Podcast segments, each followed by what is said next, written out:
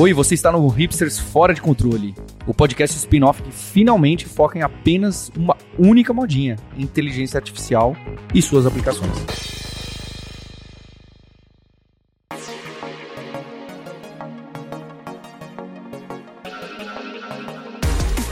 Bom, e nesse episódio eu tô aqui mais uma vez, Marcos Mendes substituindo, espero que fazendo um bom trabalho, substituindo Paulo Silveira aqui para trazer uma discussão. Mas esse tá, tem sido o meu momento mais bacana da semana. Fico ansioso para gravar aqui. E hoje a gente tá com o Sérgio Lopes, que é o CTO da Lura, também com o Guilherme Silveira, CIO, também cofundador da Lura, e o Daniel Romero. Eu não sei vocês, mas nessa semana, fuçando lá no Generative Fill da Adobe, eu voltei a ficar impressionado com a parte de imagens e as IAs nacionais de imagem e não de texto, porque foi muito bacana fuçar, mexer no, no beta por enquanto, etc. Eles fizeram um anúncio e é uma daquelas raras oportunidades em que você vê o anúncio, fala, ah, não vai ser tudo isso não. Aí você mexe e de fato é. Foi divertidíssimo.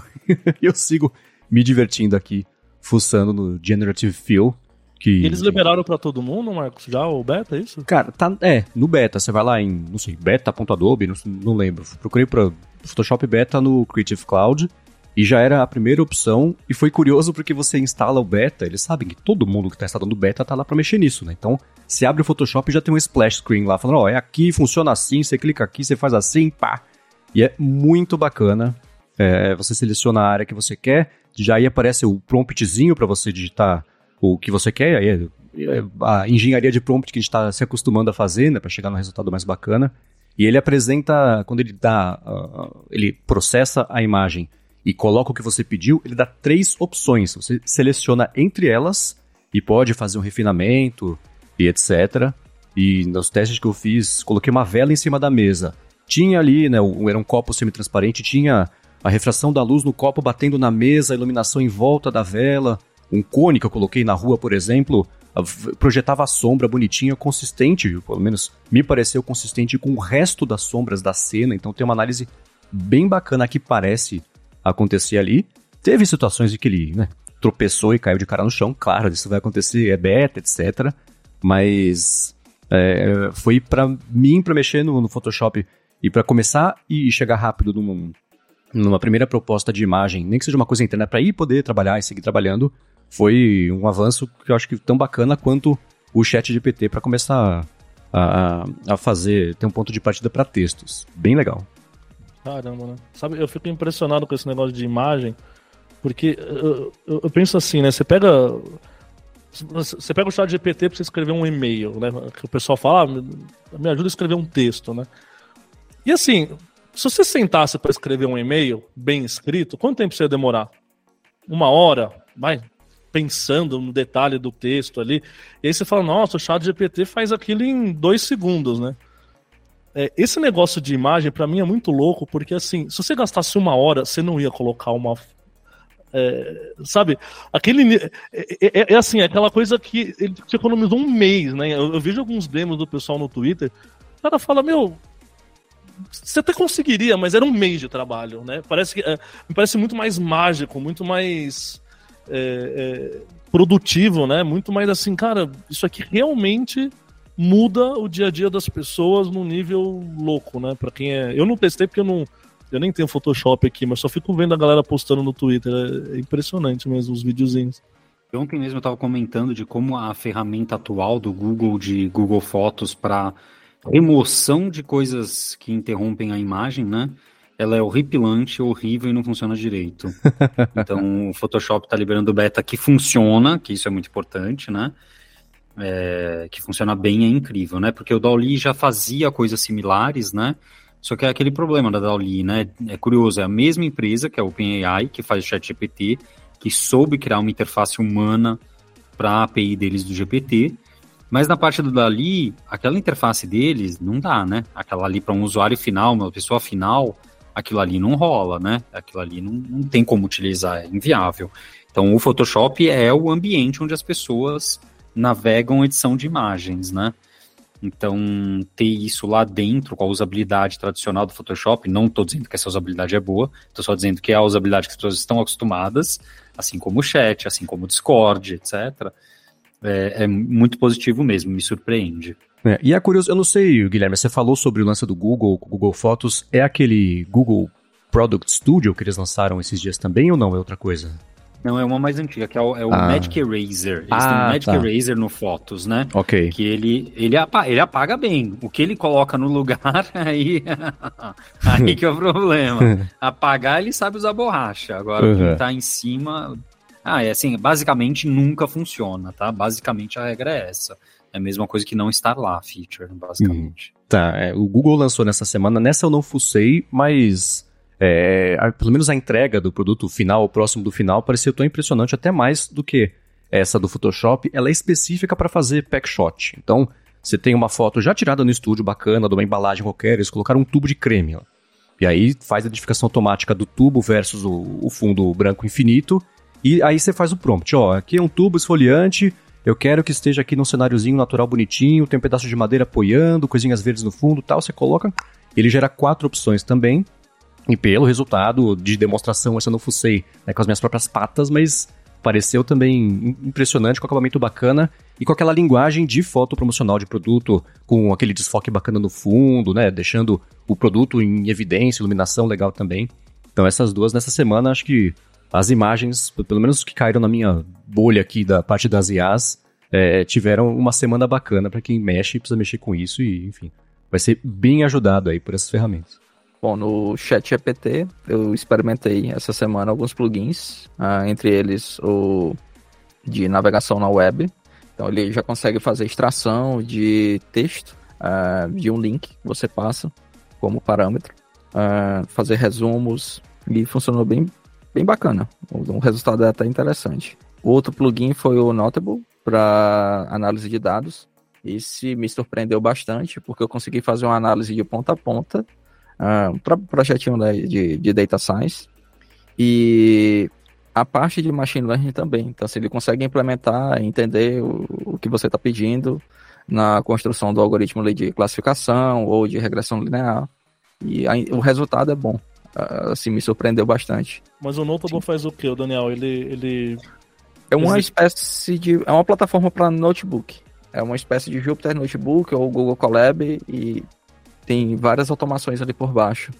E aí então... você usa falando com ele assim, tipo, olha, eu, eu queria analisar esses dados aqui e ele vai gerando Exato. o notebook, é isso?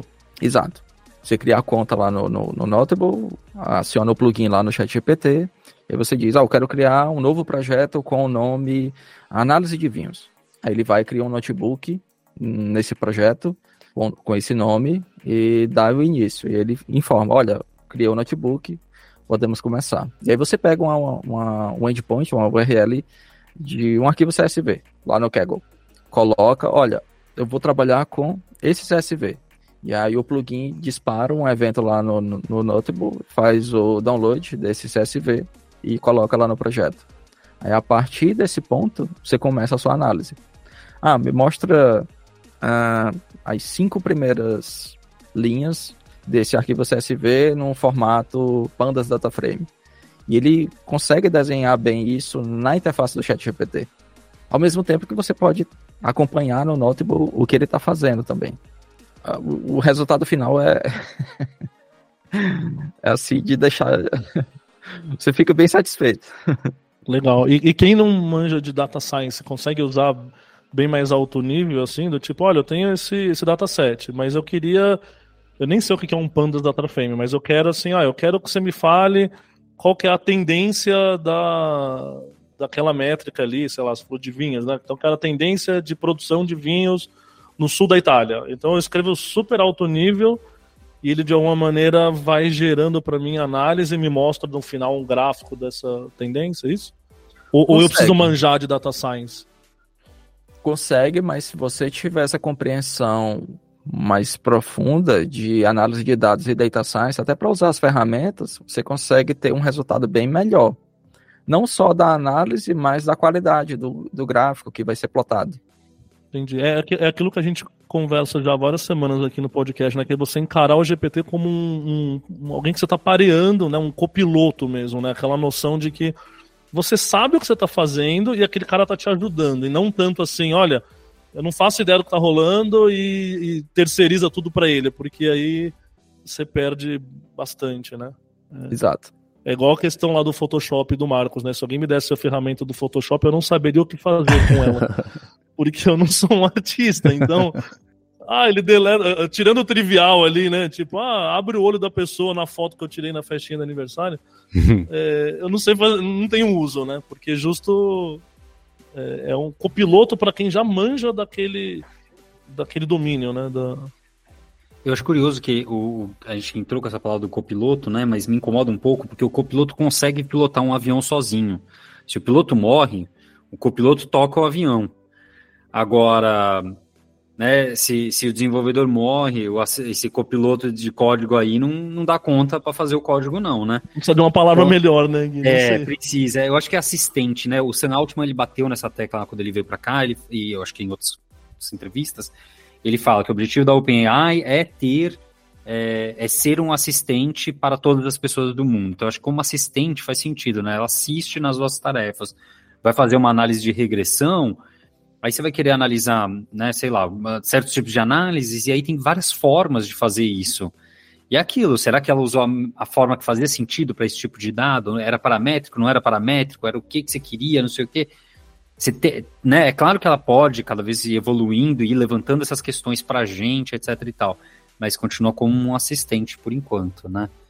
É, eu acho que o copiloto é legal, mas eu imagino que todo mundo que é copiloto copilota quando escuta isso, deve ter um treco, porque, né? Não, elas falam, sou melhor que isso, né? É, eu fico pensando, eu tava, e eu ainda acho que é um termo que ele passa muito rápido a promessa que tem, né? E a Microsoft está usando o lance de copiloto para tudo, né? A gente viu, por exemplo, na, na build, a gente deve falar sobre isso aqui em algum momento, talvez na parte mais viajada de estudos, etc. É, o que a gente achou, enfim. Mas eu acho que essa, esse termo copiloto que ela está usando indica Assistente me parece uma coisa passiva. Você pede, ele faz. O copiloto parece, ele é um, um assistente proativo, né? E existe, por exemplo, isso eu vi os próprios executivos da Microsoft em entrevistas nessa semana falando sobre como a intenção, especialmente com as, integra as integrações com o ChatGPT e outras coisas da OpenAI, é permitir que os assistentes de fato, é, os, os, copilotos, né, na verdade, façam coisas pela pessoa que pediu o comando. Ah, putz, eu preciso, sei lá, fazer a compra do mês ele já vai lá no Instacart, que seja, já faz a compra para a pessoa, então existe uma certa proatividade que promete, e aí numa entrevista do... Ai, quem que era? Acho que era o, o diretor de, de, tecnologia mesmo da Microsoft, conversando com o Nilay Patel do The Verge, o Nilay falou, cara, tá, isso é legal, mas sei lá, se alguém, né, pensa de um jeito é, é, de você de explorar isso e você dar um comando para algum copiloto que tem algum tipo de proatividade desligar o resfriador do museu nuclear, não sei onde, né? Aquelas, aqueles cenários catastróficos hipotéticos, mas que muita gente acha que, pô, estamos chegando mais perto disso do que deveríamos. E ele fala, não, existem, né? Quem acha que as IAs vão sair do controle não trabalha com essas IAs, né? É, é impossível desse jeito que estão colocando isso, então esses copilotos ou assistentes proativos, eu acho que é um, um Acho que a palavra copiloto ela entrega um pouquinho melhor isso aí. E rapidinho sobre o lance do Photoshop, é, a minha impressão, né, eu trabalhei bastante com, com arte quando eu trabalhava em agência, é que você, sei lá, eu dei o exemplo do cone que eu mexi. Ah, a gente precisa, tem essa imagem, precisa colocar um cone de trânsito aqui. Aí você vai no banco de imagens, você pega o cone, sabe que você tem que tratar, né, você fica em dúvida entre seis ou sete, não sabe muito bem, você vai lá, seleciona, trata. E o fato do Photoshop aplicar os três ali, fotorrealista já tratado é aquele lance de, da, da ferramenta ser um atalho para você chegar mais rápido, desde que você já saiba o que você está fazendo ou o que você deveria fazer, que é justamente também o que o Daniel estava comentando agora sobre o lance da, da, da, dos documentos, etc. Então, eu acho que esse ainda, cada, a cada semana fica mais consolidado para mim que o jeito de encarar é mesmo como um, uma ferramenta facilitadora que se você souber o que você está fazendo, vai te adiantar muito o trabalho. Se você não souber, ela vai te entregar alguma coisa que nem o Sérgio falou, tá, o Photoshop eu abri, ele me desenhou um cone. E agora, o que, que eu faço com isso, né? Por que, que eu precisava de um cone, né? Pra é. começo de conversa, né? Era isso, né? Eu tô naquele, naquela fase ainda, né? É, eu, tô, eu tô tentando, acho que até é bom ficar claro para os ouvintes também que esses usos de plugin que a gente falou, estão dentro do Chat GPT Plus, né? Que é aquela assinatura do Chat GPT, então não tá no Chat GPT padrão que, que eu sei que é, né? O Chat GPT é caro, né? 100 reais por mês. Uhum. Não é todo que tem acesso ali, mas quem quem tiver brincando já consegue usar ali é, os plugins. Eu tava até ontem tava conversando no Twitter com o Daniel, porque eu ainda não consegui achar o meu aha moment ali no nos plugins do chat GPT. Eu brinquei com um monte de coisa ali. É, eles têm uns plugins teoricamente divertidos, que fala, ah, você vai programar a sua viagem, aí ele integra com o Kayak, com o Expedia, com. E aí ele, ele monta um roteiro, te dá passagem aérea, sugestão de hotel. E, e cara, assim, não serve nem para assistente para mim. Eu tentei sentar ali e falar, ah, então me fala aí, ele, ele dá passagem é, no dia errado, dá uma passagem, você fala, cara, mas peraí, eu quero uma mais barata, eu esperaria que você tivesse procurando várias e me dando a mais barata, e não pegar a primeira que você acha no Google, eu faço isso também, né? É, e, aí, e aí eu pedi, eu, eu fiquei, eu não sei, eu, talvez eu ofenda alguns ouvintes aqui, mas chegou uma hora que eu pedi assim, então me dá um roteiro de 15 dias em Paris com as coisas mais legais para fazer. E tipo, a primeira coisa que ele falou é vai na Disneyland. Eu falei, ah, não, você tá de sacanagem. Tipo, sério, um roteiro de Paris começa pela Disneylandia. É pra isso que as pessoas vão para Paris. Então, assim, parecia que ele tava cuspindo qualquer coisa. É, sabe? Você fala, pô, mas você esperava que ele falasse, vá no Arco do Triunfo, na, na Torre Eiffel, na sei lá o quê, né? É, então, aquele assistente é um assistente preguiçoso, sabe? Uhum. Aquele que pega o primeiro resultado da, do Google e taca. No, eu ainda tô, ainda tô, ainda não achei meu, meu momento ali não, para ser bem honesto. É, aquele modo de browsing dele, né, que eles falam, que é o modo que navega na web também. Putz, dá mais, mais trava do que funciona. Não sei se o Daniel também é experiente diferente aí, mas você pede para ele, ah, acessa aqui. Ah, não consegui. Ele falhava bastante. Teve uma atualização recente. Tá? Eu testei ontem e assim, massivamente. Menos sei lá, de 10 experimentos, acho que ele falhou um ontem. Ah, então, então tá, tá começando a melhorar.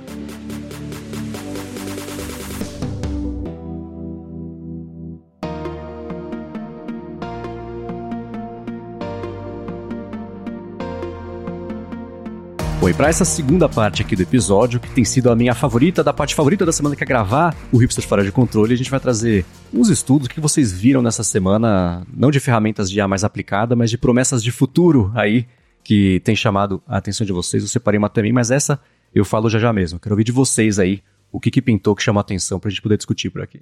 Eu acho que tem, tem um artigo super interessante que chama ChatGPT 20, e que é um, uma conversa entre o Donald Knuth, é Donald Knuth, né, acho que fala, com o Wolfram, do Wolfram, né, o físico, acho que ele é físico, se eu não me engano, que é super defensor, né, de inteligência artificial, vou usar esse termo, defensor, e do poder delas, e o, e o Knuth, e o Knuth, que é um, né, um cientista da computação inacreditável, né, que tem lendas e mais lendas sobre a capacidade dele e sobre o trabalho dele.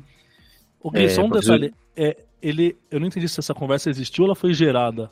Existiu. Ah, é uma tá conversa bom. de verdade. É uma conversa de verdade. E, e log... Não, eu tô falando tudo é verdade. É uma conversa humana. Tudo aqui é humano, por enquanto. Então é uma Entendi. conversa é. humana. Hoje em dia a gente tem que perguntar é. antes, né? Chamada chatgpt20.txt, tá? Porque tem estilo do, do Donald Knuth mesmo professor de Stanford, etc. E, e aí ele fez o seguinte, ele, com, com, ele falou assim, não vou usar o ChatGPT, vou mandar aqui meu aluno, minha aluna de doutorado ou algo do gênero mandar as perguntas para mim. É, né, um, um, viés bem, bem acadêmico, infelizmente, mas ao mesmo tempo interessante, porque mostra ele não tendo contato com a ferramenta, mas tendo contato com o resultado dela, quer dizer, uma pessoa que com certeza é uma gênia, né, de diversas formas, tem seus, seus grandes resultados no mundo, impacto, e entendendo o ChatGPT através do resultado dela, né? Sem, sem ter a interação com ela. Então ele lançou, ele numa conversa, ele lançou 20 perguntas, ele pensou de 20 perguntas numa corrida, né? Tava correndo assim de bicicleta, pensou 20 perguntas para o ChatGPT, para fazer para o ChatGPT e pediu para um aluno fazer para ele, né? Então perguntas do tipo, me diga, por exemplo, me diga o que o Donald Knuth fala para o Stefan Wolfram através, é, sobre o ChatGPT. Isso é, ele estava perguntando para o ChatGPT o que que o, o que que o Knuff ia falar com o próprio cara, né? E vice-versa, o que que o Wolfram ia falar para o Knuff. Quer dizer, sabendo vieses diferentes de cada um deles, vieses não, né? Mas posições diferentes em relação à, à tecnologia, etc., né? Inteligência artificial, daria para tentar chutar alguma coisa. Mas outras perguntas, como por exemplo, por que que no matemática, né, na, na linguagem, ela, ela dá o valor binomial menos um menos um dá errado, dá um valor errado. Quem escreveu a décima sinfonia de Beethoven? O que que é um optimístico com Y? É, que, que, em, quando e em que horas do dia 4 de julho o Sol vai estar exatamente, não sei nem qual é o termo, a, a 90 graus, não sei qual é, como é que fala, no Japão. É, por que, que você respondeu isso para mim? É, o, o, Donald Trump come um tipo, eu nem sei qual é o nome, é um tipo de uma de uma semente, é uma semente que tem os seus problemas, etc. É uma pergunta, tá? Escreva um soneto que também é um haiku, e por aí vai, com várias perguntas. Nasdaq, olha essa pergunta importantíssima. A Nasdaq, a bolsa Nasdaq, vai subir no próximo sábado? O que, que vocês acham? Pergunta é essa. O que, que vocês acham que a IA ia responder, com todo o conhecimento que a gente tem da IA? Ah. Como as a large Exato. model, I will not. Porém, as informações respondeu. dizem que talvez no sábado não tenha pregão, sei lá. É isso, então, ela respondeu a primeira parte. ela devia ter respondido: Nasdaq não abre de sábado, cara. Nasdaq não abre de sábado. Então, é, é, é, muito curioso, porque tem perguntas de todo tipo, né? E algumas são meio que opostas. Por exemplo, a do haiku. Não dá para escrever um soneto que é um haiku, porque são métricas diferentes, pelo que eu entendo, né? Então não tem como, mas ela tenta. Ela tenta, quer dizer, ela não escreve nenhum nem outro, porque é nem uhum. soneto nem haiku. Então, então, quer dizer, ele vai. E aí ele vai analisando essas respostas que foram dadas. Lembrando, são respostas um a um, né? Um one shot. Então, quer dizer, né, a gente já sabe pelas boas práticas, né? E Jabá, que tem curso nosso disso, né? De boas práticas, que será lançado pela Lura. A gente sabe que a gente tem que ter uma conversa e a gente tem que otimizar para ter o resultado melhor, né? Então, essas várias perguntas, depois ele analisa as respostas e discute, né? O que, que é interessante, por que, que ela errou, por que, que ela acertou, é, o que, que ele queria que ela não entendeu, e, e, vários desses pontos, né? Que são várias as discussões que a gente tem, algumas mais profundas, é, e algumas também, também bem interessantes mesmo, tá? É, e aí ele, ele, ele, tem algumas coisas interessantes, tá? Que ele fala. É, uma das conclusões, vou procurar aqui, ele fala assim. É, ele ele é, é, é, é forte. Fala assim: eu certamente vou deixar essa pesquisa para outras pessoas, pesquisa de inteligência artificial através de LLMs. E gastar o meu tempo e devotar o meu tempo, né, investir o meu tempo, é, desenvolvendo conceitos que são autênticos e confiáveis. E espero que você faça o mesmo. Ele fala isso para o Wolfram, né?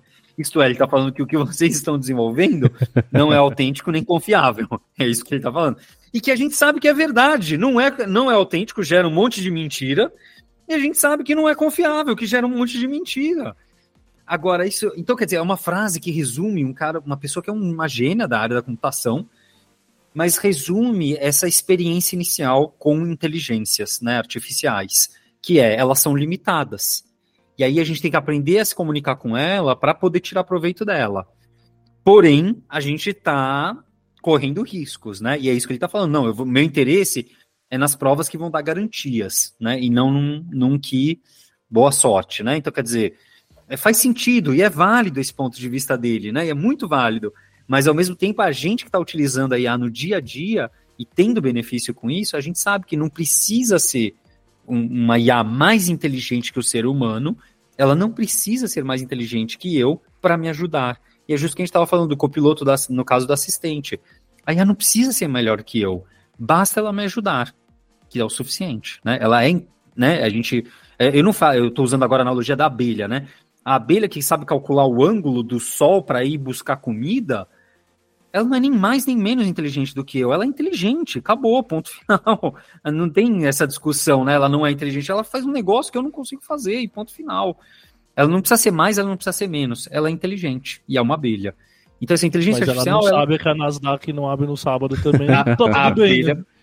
Talvez ela até saiba se tiver comida lá por perto de dia de semana, talvez de fim de semana ela perceba que fecha. Mas é, não dá pra saber. Mas acho, é muito legal de ler esse artigo dele, muito legal. É, vou deixar claro o link aqui na descrição para quem quiser dar uma espiada. E é, essa é a principal divisão que a gente consegue ver mesmo nas, nas diferenças entre a utilidade que cada pessoa tira de IA.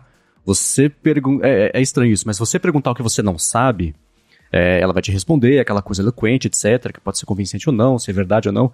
É, para usar IA para isso, tem que usar a máxima russa de sim, confie, mas verifique, né? Especialmente cálculo, informações.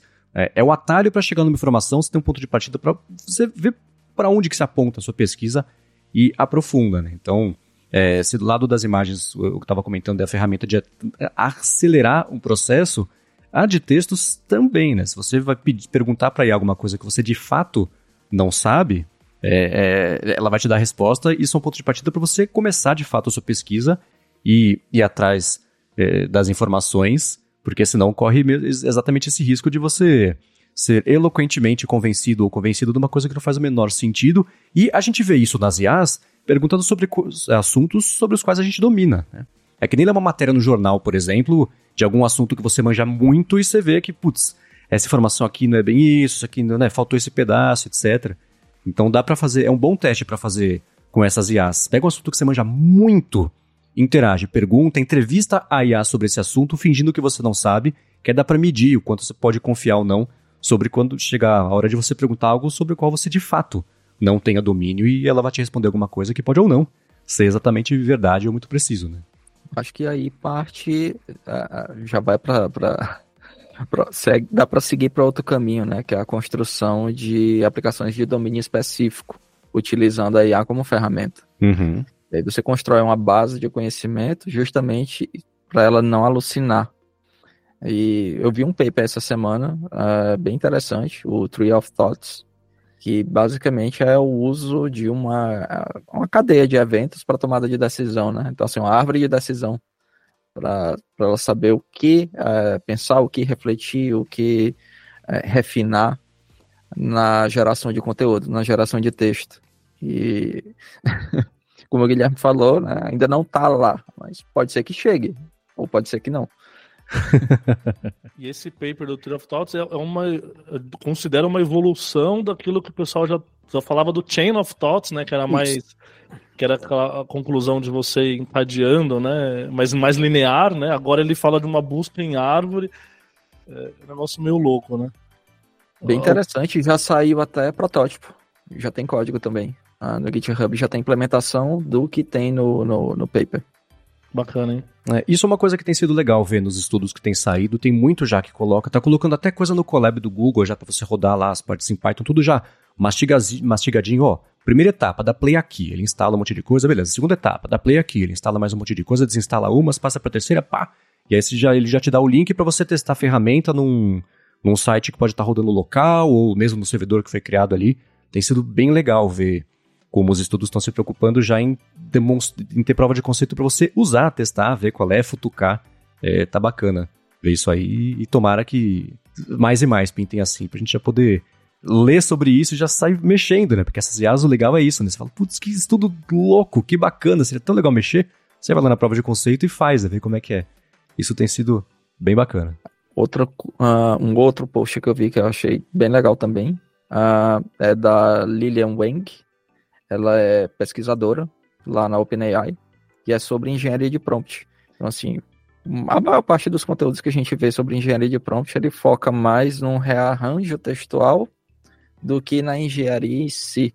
Então, nesse post dela, ela vai bem fundo nisso, mostra um pouco mais da matemática da coisa e do viés. A gente introduz bastante viés na pergun nas perguntas ou na listagem de conteúdos, você pede para o modelo classificar alguma coisa. E é, é, é bem bacana o, o que ela descreve. É, eu tô achando bem divertido que tem. Eu não cheguei, não tinha visto esse post da Lilian, mas tem várias. É, várias né, o próprio paper que você falou do, do, do Tree of Thought e tal, que, que assim, a hora que você começa a perceber que o, a construção do prompt é. A gente falou isso já no episódio aqui também, lá atrás. A construção do prompt é o cerne da questão aqui, né? Porque se a gente está falando de um, de um modelo de linguagem, obviamente a maneira que você conversa com aquele modelo é, é, é tudo, é tudo, basicamente, né? A inter... E aí a gente vê que tem, é, eu sinto que tem níveis, né? é, a gente vai abrindo uma caixa de Pandora, assim, então aquilo quando a gente é, desafia o ouvinte que nunca brincou com o chat GPT a entrar lá, a gente até sabe qual é o primeiro prompt que a pessoa vai digitar, porque e óbvio, o nível zero é aquele assim, ah, é, perguntar uma curiosidade do mundo, né? E, e, a Nasdaq abre no sábado, né? É isso. E, e, e, você vai percebendo que ele vai ficando, ele vai criando, vou exagerar aqui, criando habilidades conforme você vai subindo os níveis de uso de prompt e, e você começa a pensar em cada palavra que você usou, a estrutura que você montou, a maneira como você usou o GPT. Então, é, a gente começa a perceber que se você é, não usa como um assistente mesmo, alguém que você conversa versus alguém que você só fala uma frase e espera uma resposta, né? É, você não conversa assim com ninguém. Qualquer pessoa que você parar na rua e falar a Nasdaq abre de sábado, vai ter mais erro do que o GPT, porque é, não é assim que né, a pessoa não está preparada para aquela conversa, né? E de alguma maneira o prompt é isso, é você contextualizar e construir, né? É... O, o prompt eu acho que é a primeira parte desse enigma, a segunda parte mais importante, pelo menos é o que eu tenho percebido, são os dados. Você vai utilizar de contexto na construção desse prompt para gerar uma resposta. Porque se a gente for olhar para esses modelos de perto, eles ah, aprenderam a interpretar bem algo ou a escrever bem em vários idiomas. Mas quando você vai, uh, quando você pensa num, numa base de conhecimento para esse modelo consumir e gerar uma resposta, aí eu acho que vem a segunda parte do, do, do problema, que é refinar esses dados, tratar bem esses dados, como é que eu vou distribuir, como é que eu vou uh, dar acesso a esses dados para esses modelos, até para a construção do prompt, né? Porque é, no prompt você diz o que você quer, mas você também passa no prompt uh, o contexto ou o exemplo. É, um pouco nessa linha, eu queria deixar essa semana um link de uma palestra que eu vi de um dos cofundadores da OpenAI também, eu não sei falar o nome dele porque tem um nome difícil pra caramba, é o Andrei Karpati, sei lá, é, que ele fez no Microsoft Build, que é a, a a, o evento lá da Microsoft, e chama né, o estado do GPT. E eu achei um, é, um, é, um, é um vídeo bem interessante porque ele é meio técnico, mas ao mesmo tempo não é. Ele, não mostra código ou tal. Mas ele explica como que eles chegaram no GPT. Então ele mostra as várias fases de treino dos algoritmos do, dos Large Language Models. Então, pré-training, a parte de reinforcement learning, etc. Mas de um jeito assim é um pouquinho profundo para você entender, mas não é nada para pesquisadores com doutorado. É meio for dummies, mas não é. É um, é um for dummies com curios, curiosidade técnica, entende? Então achei bem legal porque encaixa muito com o meu perfil, né? Eu não sou um, um, um, acadêmico, então não vou entrar no detalhe, mas eu entendi algumas coisas que eu não entendia, de como funciona o GPT e tal. E aí e ele vai entrando fundo em coisas assim. E ele fala não só do GPT, ele fala do Lhama, ele fala dos modelos abertos, qual é a diferença, por que, que um tá indo para um lado, tá indo para o outro. É, e ele vai entrando, inclusive ele cita o Tree of Thoth, então é, um, é uma palestra super recente. E ele cita técnicas de. Bem ampassant, tá? Ele não vai entrar no detalhe do Tree of Thoth, mas ele vai mostrando a importância do prompt, a importância do token, a importância do, do, disso do contexto que o Daniel comentou. É, ele vai mostrando até um pouquinho de coisas práticas, assim, na opinião dele, né? Como é que você deve usar o Large Language Model ali? Então, como é que você. Por onde você começa, né? É, então, por exemplo, tem um negócio que ele coloca lá que eu, eu, não, eu não fazia dessa forma, né? Ele sempre fala assim: olha, começa é, tentando definir o problema. Então, você vai usar ali, o, você quer resolver um problema. Começa definindo o problema e dando o máximo de contexto possível e vai refinando o prompt no GPT-4. Ele fala: isso para mim é óbvio. E aí, depois que você refinou e, e sentiu confiança de que ele é, tá fazendo o que você quer, aí você começa uma etapa de otimização. Então você começa a tentar cortar o prompt para economizar token, porque talvez, né, o, o, não só por questão de custo, mas por questão de, de, de, que a janela que você quer de resposta é muito grande, então você tem que economizar no prompt. Ele fala, primeiro resolve o problema e depois você vai otimizando. Aí você vê se o GPT 3.5 já não daria conta e aí você economizou 90% do, do custo. É... Mas é engraçado, ele fala, começa pelo 4, dando o máximo de contexto possível. E, lógico, a palestra é mais interessante do que esse meu resumo de 30 segundos. É, recomendo que assistam, mas ele vai dando meio com um algoritmozinho de etapas, bem, bem de como usar, né? E achei tá legal prática. porque é um grandão, assim, ele fala de tudo. Ele fala de vector databases, ele fala de Tree of Thought, ele fala das técnicas lá de zero shot, low few shot, de, de, de exemplos pro, pro prompt, e como o GPT funciona, como que o Lema funciona, é, tudo isso num pacote de 50 minutos ali, com um cara que está dentro da OpenAI. Eu achei bacana. É, recomendo para os ouvintes aí. Na prática saiu essa ferramenta, o Guidance da Microsoft. É, ele fala do Guidance também. É, ele fala do, do Llama Index, do LangChain e do Guidance. E tudo, tudo não é palestra de guidance, né? Então ele cita o guidance, onde ele encaixaria e tal. Bem legal. É. Esse guidance aí eu mandei aqui na empresa, no Slack da empresa. Falei, gente, esse guidance é muito interessante, dê uma olhada. Todo mundo respondeu, falou assim, eu não consegui entender o que ele faz. e para mim é uma prova, é, não que eu tenha entendido tudo, tá? Mas certamente por eu ter ficado interessado, me mostrou que eu, eu entendi mais do que as pessoas que estavam clicando para ler é, aquilo, né? E para mim é uma prova daquilo que eu comentei antes, que existem os, os níveis de o quanto que você entrou dentro do, né, as camadas ali do, do, do da toca do coelho para você entender realmente como funciona o prompt e o LLM, porque realmente 90% desse projeto do Guidance, você consegue entender para que, que ele serve a hora que você já apanhou muito no nível 0, 1, 2 e 3, entende? É, porque ele, ele, ele, vai, ele vai além, ele resolve uns problemas que você só consegue entender depois, entendeu? É tipo o, o, o, o Tree of Thoth. Não é, não é trivial. É, não é o tipo de coisa que você vai falar, ah, vou pegar aqui e vou sair usando. Se você não tentou as outras estratégias primeiro, não entendeu como funciona o modelo, é, é, perde um pouco aí da beleza do, desse, dessas estratégias mais avançadas. Né? Eu vou fazer uma, um link meio doido, porque quando a gente fala essas estratégias e e esses problemas que a gente encontra aqui, que eu, eu volto a trazer lá do Knurf, né, que ele teve aquele contato superficial e chega em conclusões válidas, porém são one-shots, né?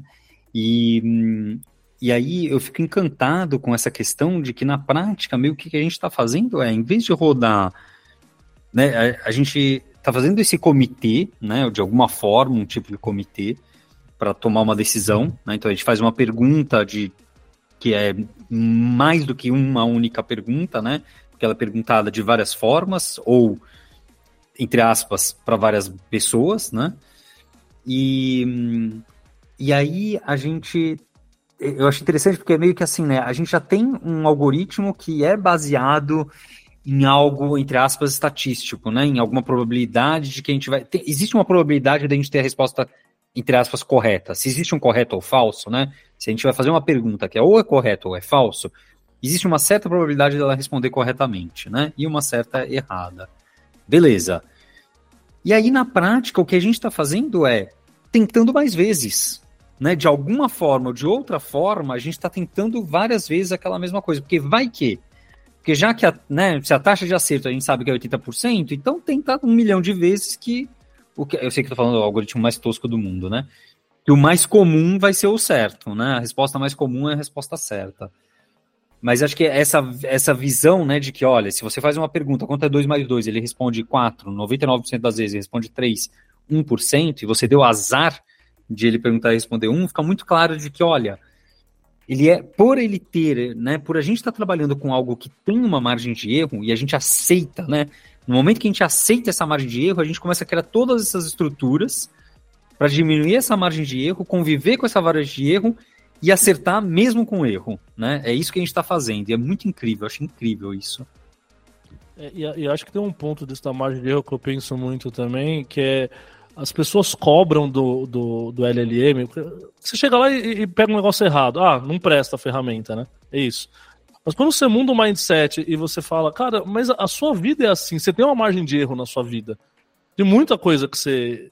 É, sabe, você vai no restaurante ali, às vezes a conta vem errada. É, você vai no. É, você tem que conferir, né? Ou você acostumou com isso, né? 99% das vezes vem errado, 1% vem certo a continha do restaurante. 1%, desculpa, 99% vem certo, 1% vem errado a continha do restaurante. E de alguma maneira você não para de ir no restaurante por causa disso, entende? Você aceitou que naquele domínio existe uma margem de erro e você lida de alguma forma. Você ignora e fala, ah, beleza, se vier errado, eu pago errado mesmo, é só 1% das vezes. Ou você confere 100% porque você quer ter certeza sempre que está correto. Então, quando você começa a encaixar a, a IA no tipo, na classe de problemas da sua vida mesmo, de coisas que você faz, e aceitar a margem de erro, é, eu acho que isso abre umas possibilidades, sabe? É, é, de alguma forma, querendo ou não, aquilo que o pessoal fala da IA dando opiniões sobre assuntos médicos, né? É, que é altamente polêmico, etc e tal, mas ele não acerta 100% das vezes. Nunca, nem, nenhum benchmark lá acerta. Mas, cara, o médico não acerta 100% das vezes. E, e, e, existem né, estudos que mostram a porcentagem que o médico acerta, em vários domínios diferentes. E, de alguma maneira, a gente aceita lá, né? Por que, que daí, às vezes, a gente exige uma corretude maior, né? É, a gente aprendeu a usar, né? Aprendeu a pensar em quais momentos você deve usar e aceitar, ponto, né? Acho que isso é libertador é. também. É por isso que eu acredito nessa integração com software tradicional para criar aplicações de domínio específico.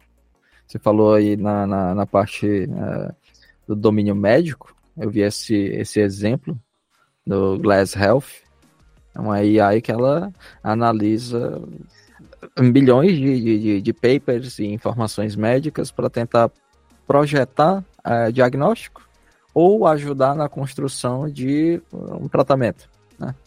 Uh, e o interessante no final são as referências. Ela gera, ela, ela traz do banco de dados lá né, as referências. De onde ela está tirando aquela informação para gerar o texto. E é bem, eu achei bem interessante. É, a Fundação Lehman, depois de organizar o evento do Sam Altman aqui no Brasil, eles começaram uma newsletter sobre inteligência artificial com, com vários níveis de profundidade, né? Mais básico, intermediário, avançado.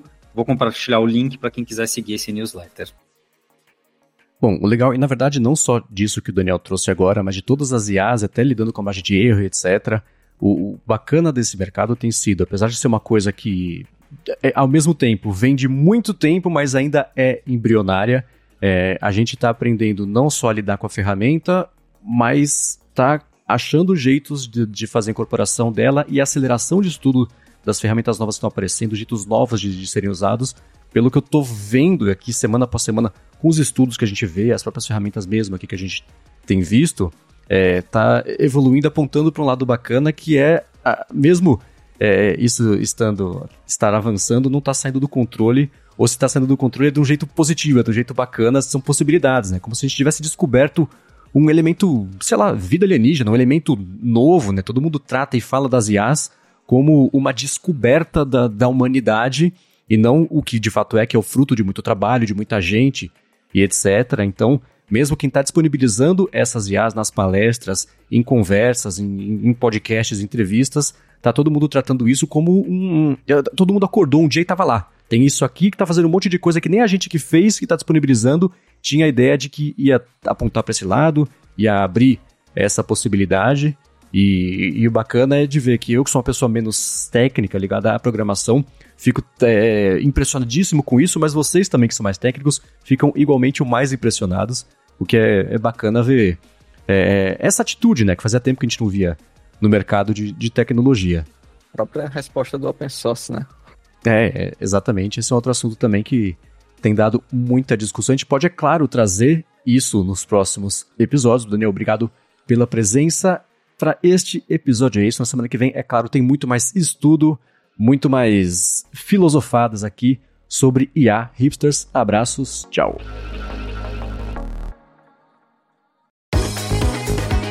Este podcast foi produzido pela Alura. Mergulhe em tecnologia. E Faculdade FIAP. Let's Rock the Future. Edição Rede Gigahertz de Podcasts.